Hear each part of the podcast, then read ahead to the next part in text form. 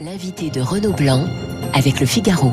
Bonjour David Martineau. Bonjour. Ambassadeur de France en Afghanistan. Les 15 jours qui ont fait euh, basculer Kaboul, c'est aux éditions de, de l'Observatoire. Votre témoignage hein, sur l'évacuation euh, des Français et des Afghans qui, qui travaillaient pour notre pays entre le 15 août 2021 et le 27 août. On est plongé euh, jour après jour, heure après heure, presque minute après minute dans l'enfer de Kaboul. L'aéroport, les évacuations quotidiennes, les exfiltrations et les talibans qui sont juste en, en, face et qui sont prêts à, à semer la terreur. David Martinon va bien sûr parler de ce livre, mais juste une précision. Vous avez quitté physiquement l'ambassade le 15 août 2021, l'Afghanistan le 27 août, mais vous êtes toujours ambassadeur.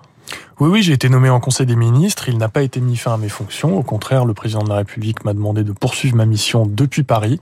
Donc, je suis toujours ambassadeur de France pour l'Afghanistan, relocalisé à Paris. Alors, le premier chapitre est consacré au, 15 août, au petit matin l'ambassade. Vous apprenez d'abord la chute de la ville de Mazar el-Sharif.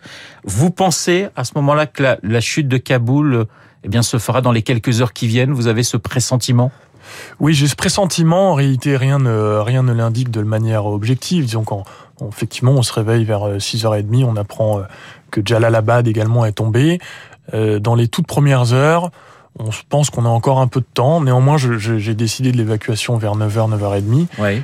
Il y a eu ensuite une accélération incessante jusqu'au soir. Parce qu'on voit les talibans qui arrivent, qui vont attaquer le, le, le palais présidentiel. Donc ça se, je dirais, ça s'intensifie. C'est les minutes euh, passent très très très vite. Ça s'accélère et les minutes comptent. Ouais. Et pour ma part. Euh, j'ai eu la chance d'être héliporté à 18h46 et les talibans sont probablement entrés à 18h50 à peu près là où on était, c'est-à-dire pour aller prendre, le, le, prendre et mettre à sac le palais présidentiel. Et combien de personnes se trouvent à, à, à l'ambassade le 15 août? Euh, des, des, dizaines de personnes ont défilé entre le matin et le soir, que la plupart nous avons pu les évacuer au fur et à mesure par des norias de voitures et d'hélicoptères. Ouais.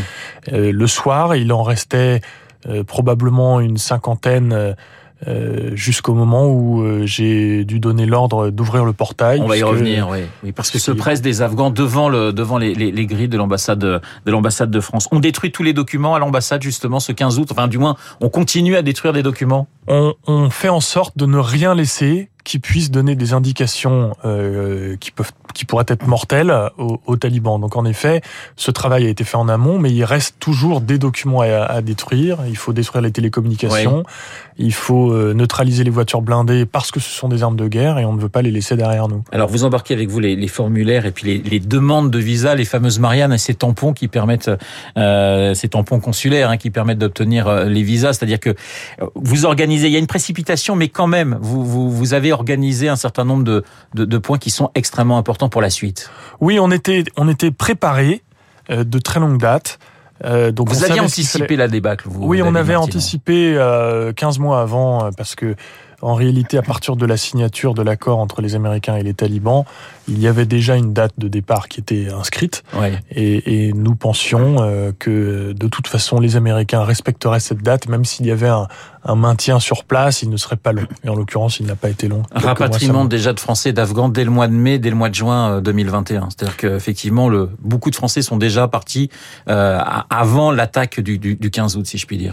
Les Français et surtout euh, nos, nos, employés afghans, ouais. les employés afghans de l'ambassade et leurs familles, parce que euh, nous, nous avions conclu très très tôt qu'il n'y aurait qu'un seul point de sortie en Afghanistan, c'était l'aéroport, et que donc par définition, au moment euh, paroxystique, euh, au paroxysme, il y aurait un effet d'engorgement. Alors vous rappelez, vous rappelez David Martinon dans ce livre, hein, les 15 jours qui ont fait basculer Kaboul, la violence qui règne en Afghanistan. C'est-à-dire que ça, on, l'a peut-être un petit peu euh, oublié. Vous rappelez d'ailleurs que euh, l'Afghanistan est, le pays le plus touché par le terrorisme. En 2018, une victime euh, du terrorisme sur deux est une victime afghane. Absolument, et c'est toujours le cas d'ailleurs. Même le dernier classement qui est sorti pour 2021 met toujours l'Afghanistan en tête et détaché pour ce qui est des victimes du terrorisme. Alors il vaut mieux être en forme hein, quand on est euh, ambassadeur de France en Afghanistan. Vous entraînez avec les hommes du raid, vous apprenez à, à reconnaître même le bruit d'une bombe qu'on pourrait poser euh, sur votre voiture. Vous avez cinq secondes dans ces cas-là pour sortir de la voiture, il faut, il faut apprendre tous ces gestes.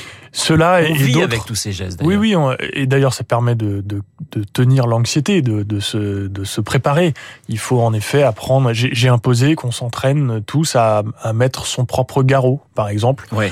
Euh, C'était les, les hommes de la DGSE qui nous formaient à ça régulièrement.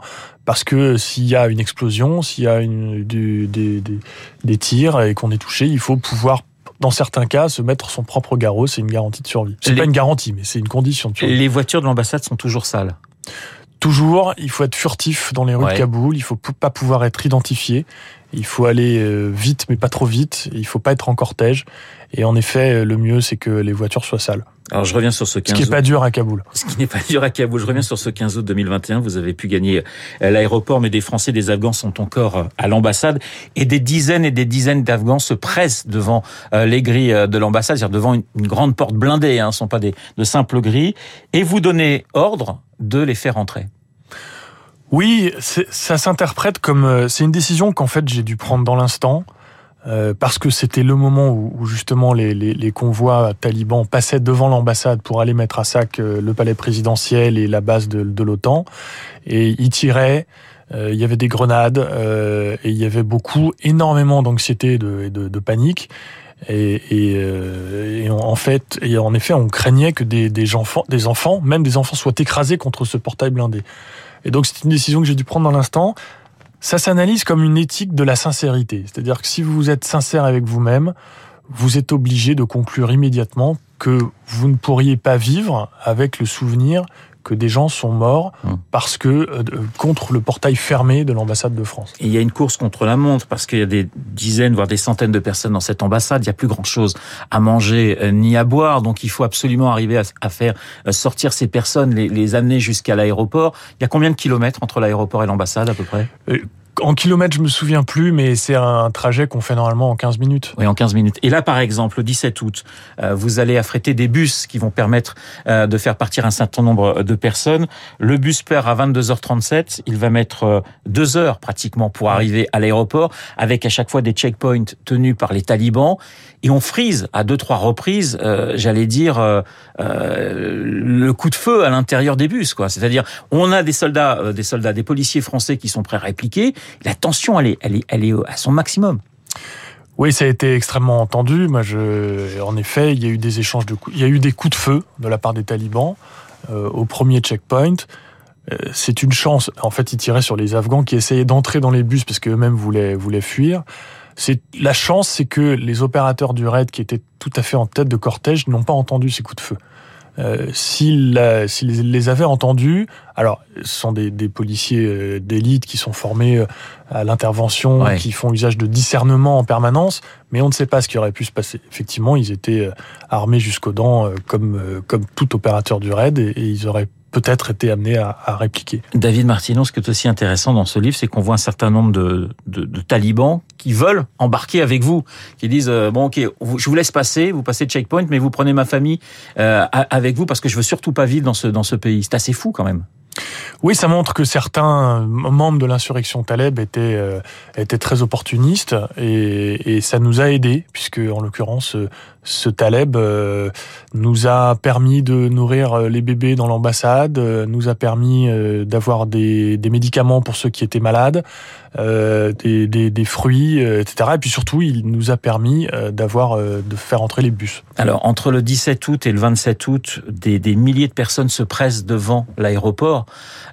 Et, là, c'est la difficulté aussi, c'est d'arriver à les, sortir, à les exfiltrer. C'est tout le travail justement de, des hommes du raid, de- des militaires français qui sont là. Vous évacuez tous les jours, tous les jours euh, des Français et des Afghans, et vous essayez à chaque fois d'en sortir euh, dans la foule, et c'est de plus en plus compliqué. Oui, parce que euh, nos, nos partenaires euh, militaires, euh, essentiellement américains, avec des Britanniques, des Turcs, etc., leur mission, c'est de garder le contrôle du camp, Oui. de cette base militaire. Et, et donc, il, à ce moment-là, il reste trois portes. Et quand vous avez face à une porte jusqu'à 15 000 personnes, vous ne pouvez pas opérer la porte. C'est pas possible. L'effet de foule, le risque de d'effet de foule est trop important.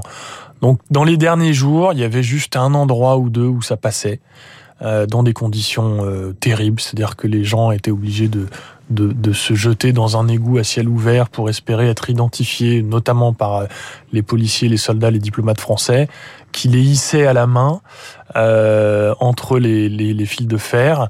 Euh, et c'était effectivement tout en négociant avec les parachutistes euh, américains, et c'était en effet de plus en plus difficile. Oui, tension extrême, attentat le, le 26 août, particulièrement meurtrier. Au total, entre le 17 et le 27 août, vous avez évacué quand même 2805 personnes. Oui. C'est ça? C'est ça dont 1000 enfants, et ensuite ça se partage entre hommes et femmes. Le, le, la question, évidemment, on, on, on, parle de guerre, on parle aujourd'hui de, de, de l'Ukraine également. Le lien entre l'Afghanistan et l'Ukraine, je, je, me posais cette question, est-ce que vous pensez que la débâcle, le départ des Américains, a, a joué euh, dans la psychologie de Poutine en disant c'est bon, de toute façon, ils tiennent pas la distance, on peut attaquer l'Ukraine. Est-ce que vous pensez que ça a été un déclencheur?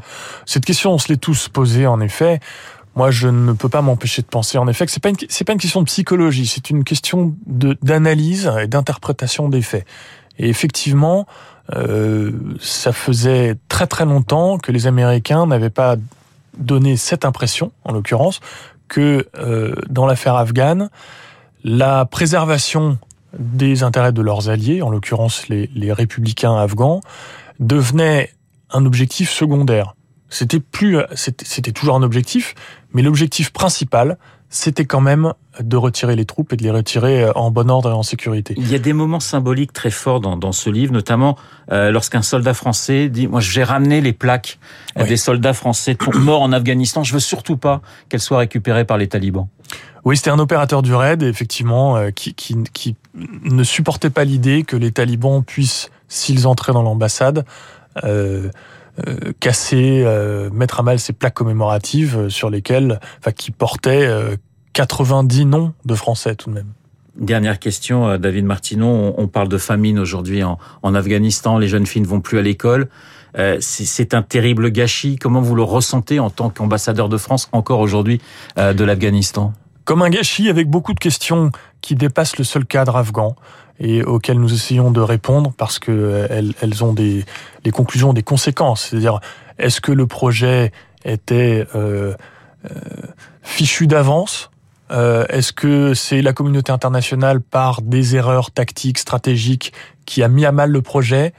Euh, Est-ce que toute tentative d'instaurer un état de droit et de développer un pays est, est compromis à l'avance? Ce sont des questions qui évidemment dépassent l'Afghanistan. Merci David Martineau. Merci beaucoup. Vous rêvez d'une ambassade un peu plus calme dans les, dans les prochains mois? Ma femme et mes enfants en effet. Merci. En rêve particulièrement. Merci David Martineau, l'ambassadeur de France en Afghanistan qui était mon invité, qui publie les 15 jours qui ont fait basculer Kaboul aux éditions de l'Observatoire. Je vous souhaite une excellente journée. Il est 8h28. Dans un instant, nous allons retrouver Charles Bonner pour l'essentiel de l'actualité. Vous écoutez Radio Classique. Avec la gestion Carmignac, donnez un temps d'avance à votre épargne.